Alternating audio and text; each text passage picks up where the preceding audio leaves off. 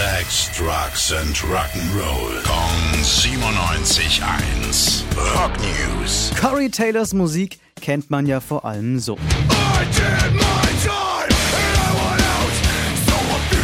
Oder so. Sie könnte sich aber bald auch so anhören.